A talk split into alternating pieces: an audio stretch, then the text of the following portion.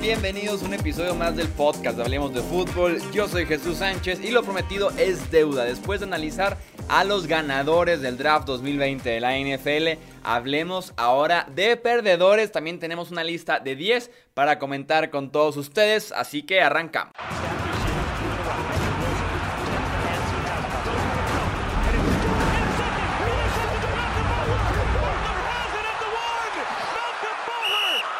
En el puesto número 10 entra lo nuevo, sale lo viejo. Aplica prácticamente para cada posición cuando un equipo draftea para reemplazar a un veterano, pero en la posición de corredor estuvo muy marcado y además tenemos el caso de que la posición de running back es también la más castigada en los últimos años con novatos, lo que pasa con los veteranos, los contratos grandes y demás temas, así que hablemos de cómo los corredores novatos cayeron en situaciones en las que le pueden de inicio robar algunas jugadas, algunos snaps a los veteranos y dentro de una o dos temporadas tal vez ya verlos como los principales en esos backfields. Empezamos por Clyde Edwards Heller que llega a Kansas City a robarle tiempo de juego a Damien Williams.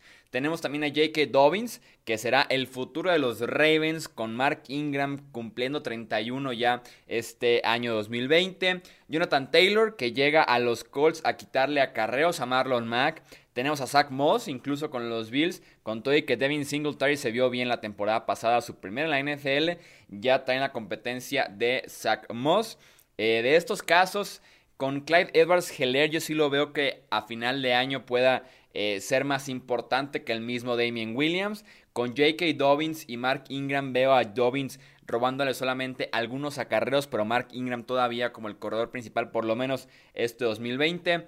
Con Taylor en los Colts sí lo puedo analizar y ver como el running back principal de esa ofensiva desde la semana 1, sobre todo ofensiva terrestre, y ya cuando se trate de pasar el ovoide, sí o sí ver a Marlon Mack o en su caso a Naheem Hines, mientras que Zach Moss Creo que será solamente un suplente para Devin Singletary, robándole por ahí unos 5 o 6 acarreos tal vez al inicio de la temporada. Pero sí, los running backs veteranos pierden cada offseason en la agencia libre, en el proceso del draft, en training camps y en todo momento pierden los corredores veteranos. Así que ya saben, si tienes un hijo que esté jugando fútbol americano y es corredor, cámbialo de posición, ahora es cuando. En el puesto número 9 tenemos a los Seahawks que ya se les está haciendo la costumbre de tomar selecciones sin sentido en la primera ronda. Lo decíamos de broma en el en vivo del draft que se venía un pick sorpresa y así lo fue.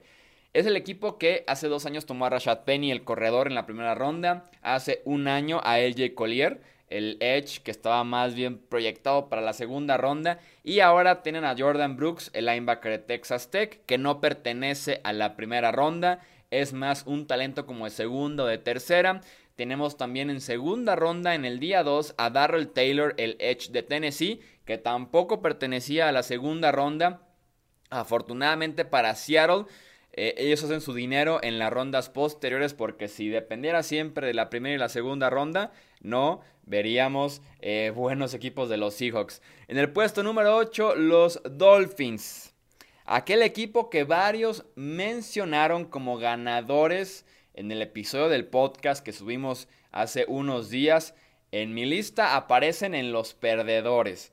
El último año en Miami se centró en el draft 2020, el que iba a construir el futuro de la franquicia, en el que cambiaron a jugadores importantes para sumar selecciones y poder apostar fuerte por este draft. Aplaudo la selección de Tua Tango Bailoa en el puesto número 5 fue la correcta, pero lo que hicieron a partir de ahí es bastante cuestionable.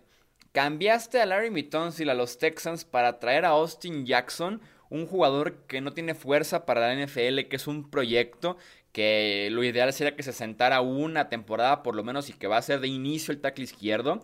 Cambiaste a Minka Fitzpatrick para tomar al final de la primera ronda a tu tercer esquinero con Sabian Howard y Byron Jones. ¿Por qué tomar un tercer esquinero en la primera ronda del draft? No lo entiendo, así que tú va muy bien, pero ya a partir de ahí Austin Jackson y Noah Igbinovene eh, muy cuestionables. En la segunda ronda tomas a un tackle que más bien va a ser guardia en la NFL porque tiene mucho físico pero poco movimiento. Después tomas un tackle defensivo como Raquan Davis que solo defiende el juego por tierra.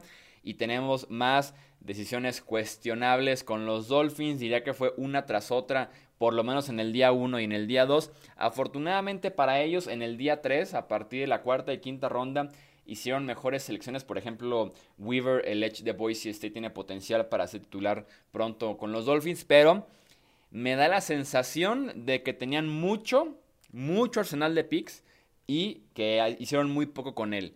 Si bien todo suma al roster de los Dolphins porque era el peor de la NFL, todo suma, cualquier jugador es bienvenido.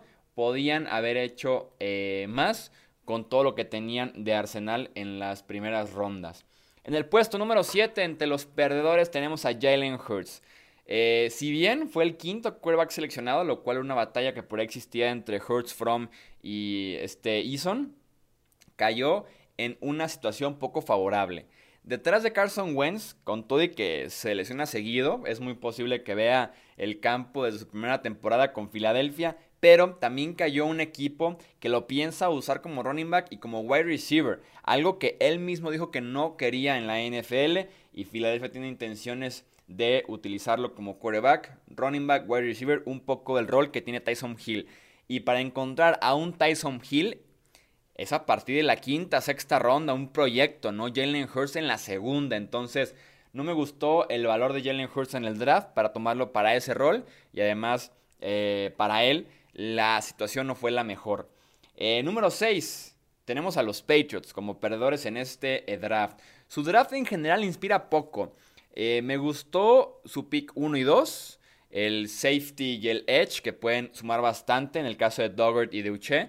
Eh, sobre todo porque tienen versatilidad. Uche para estar como linebacker central, eh, jugando un poco en el interior, o su posición ideal que sería jugar como linebacker externo en la defensiva de los Patriots, llegando al quarterback. Mientras que en el caso de Dogger puede ser utilizado en diferentes roles. En un rol de safety profundo, por su velocidad, o por su fortaleza, en un rol más cercano a la caja eh, de 7 frontales, más cercano a la línea de golpeo y utilizarlo como para cubrir las cerradas, para cubrir running backs o como un linebacker extra. A partir de ahí no me gustó mucho el draft de los Pats. Anthony Jennings es un, es un pick temprano para, para él en la tercera ronda. Y si bien se agradece el finalmente fortalecer la posición de ala cerrada después de que tuvieran que sacar a Ben Watson del retiro y confiar en Matt Lacoste, se agradece que fueran por dos alas cerradas, pero creo que había mejores opciones disponibles todavía y además eh, alas cerradas un poco más completos, porque entre ellos tienen que complementar, porque no son los más completos en la posición. Y además, no hubo movimiento en la posición de coreback y cada vez estamos más cerca de la posibilidad de ver a Jared Stidham en la semana 1. Perdedor número 5. Es un perdedor extraño, pero la clase del draft 2021 aparece en esta lista.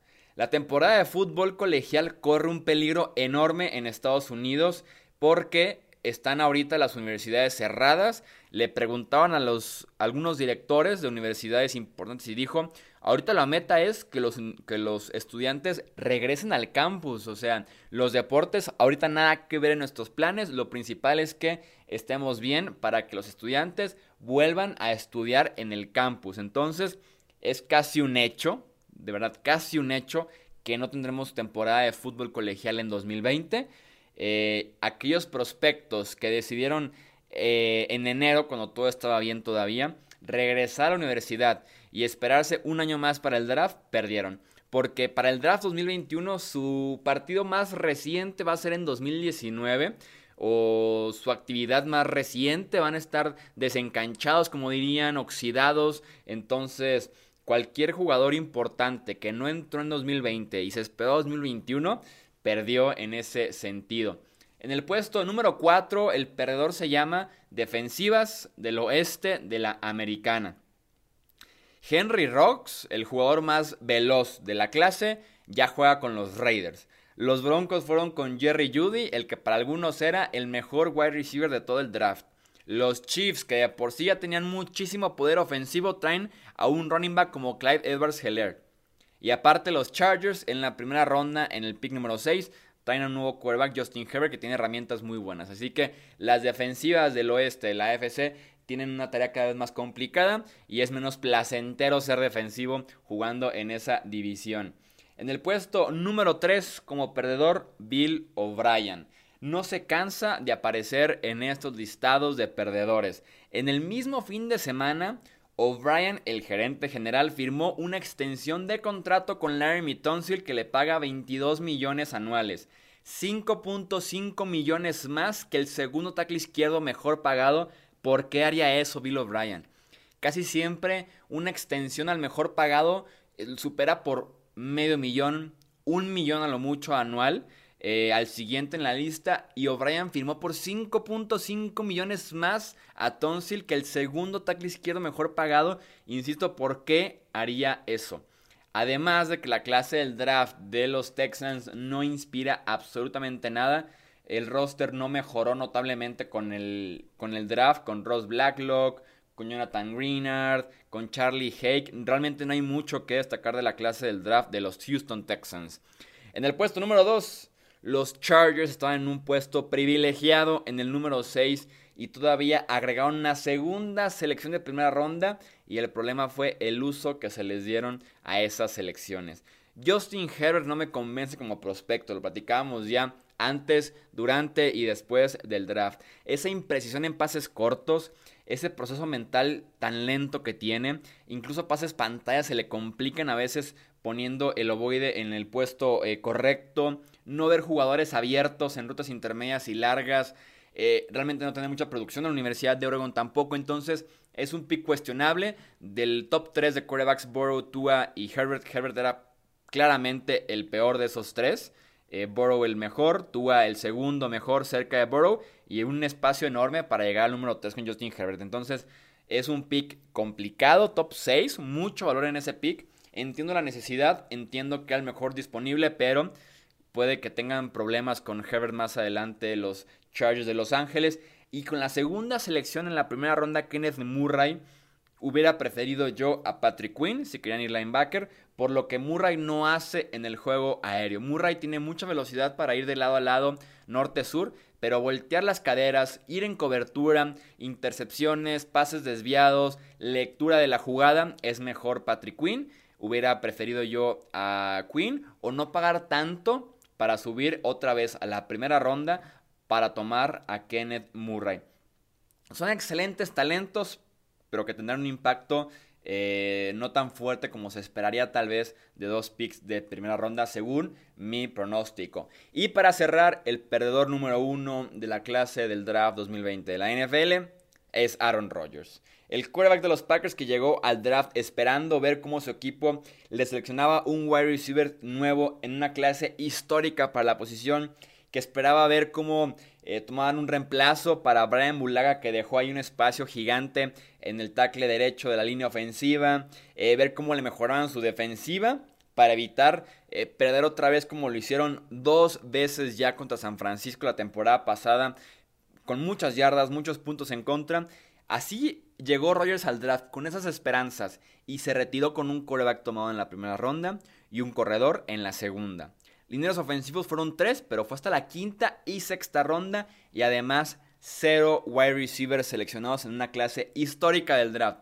Una clase que estableció récords en cada ronda que pasaba prácticamente y los Packers se fueron con cero wide receivers. Pobre Aaron Rodgers, será una, una novela muy interesante lo que pase o no pase con Rogers el resto del off-season.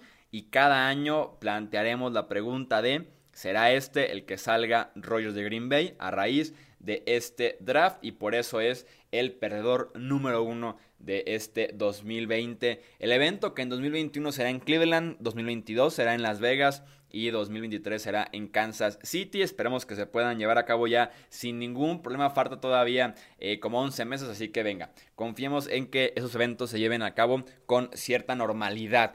Recuerden que en los próximos episodios tendremos invitados para platicar de calificaciones para cada equipo en este draft. Iremos división por división, así que tengan paciencia, analizando clases del draft y repartiendo un número del 1 al 10 para decir si fue mala, muy buena, excelente, destacadísima. Ya lo verán, está muy entretenido esos episodios que estaremos grabando sobre las calificaciones del draft. No olviden suscribirse aquí al podcast Hablemos de Fútbol, dejar un comentario positivo, compartirlo con algún amigo que también le interesa el NFL, que quiera estar bien informado de lo que pasó en el pasado draft 2020 para que podamos llegar a más personas. Cuídense mucho, quédense en casa, eso es todo por este episodio.